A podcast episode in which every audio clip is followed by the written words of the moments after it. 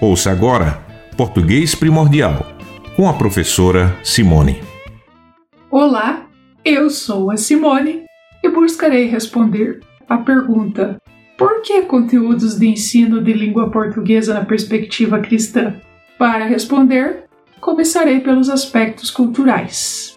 O português é nossa língua materna. A língua que ouvimos ainda dentro do ventre de nossa mãe, que falamos nossas primeiras palavras que outros entenderam, que pedimos água, que crescemos nos comunicando com nossa família e amigos, que se casa, que se despede ao partir e que, se seguir nessa descrição, vira poesia.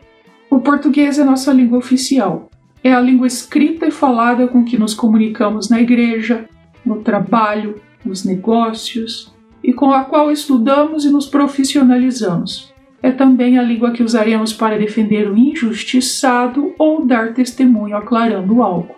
Isso já nos é suficiente para nos convencer da nossa necessidade de dominarmos o português.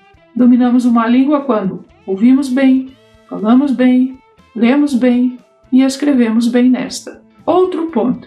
É verdade que pensamos através de imagens, exemplificando, bate a fome e imaginamos aquele prato favorito e isso nos leva a providenciá-lo.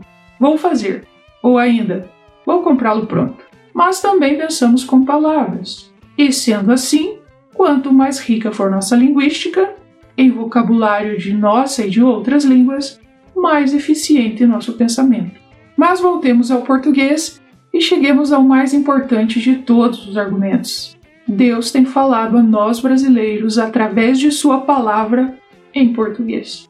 É com essa língua que temos recebido o Evangelho, crescido em graça ao lermos e ouvirmos sobre a Sua santa doutrina, professado a nossa fé, e é com ela que levaremos a luz nas trevas do nosso próximo, a quem devemos amor, amor como a nós mesmos. E é com ela que falamos com Deus em oração.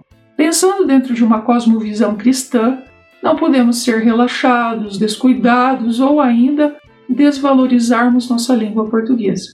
É nos salutar sermos competentes no ouvir, falar, ler escrever com essa ferramenta, o português. Assim, que o Senhor nos dê de seu favor neste propósito, de formas que seu nome seja honrado e glorificado através de cada um de nós e de nossos esforços em querermos melhorar nossa própria linguística.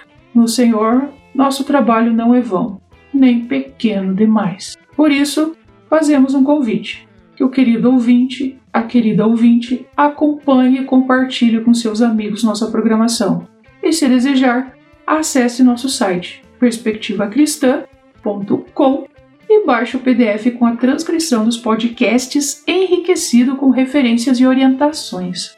Agradeço sua atenção e fique conosco nesta jornada. Queremos lhe oferecer um bom conteúdo também no ensino de língua portuguesa. Até breve!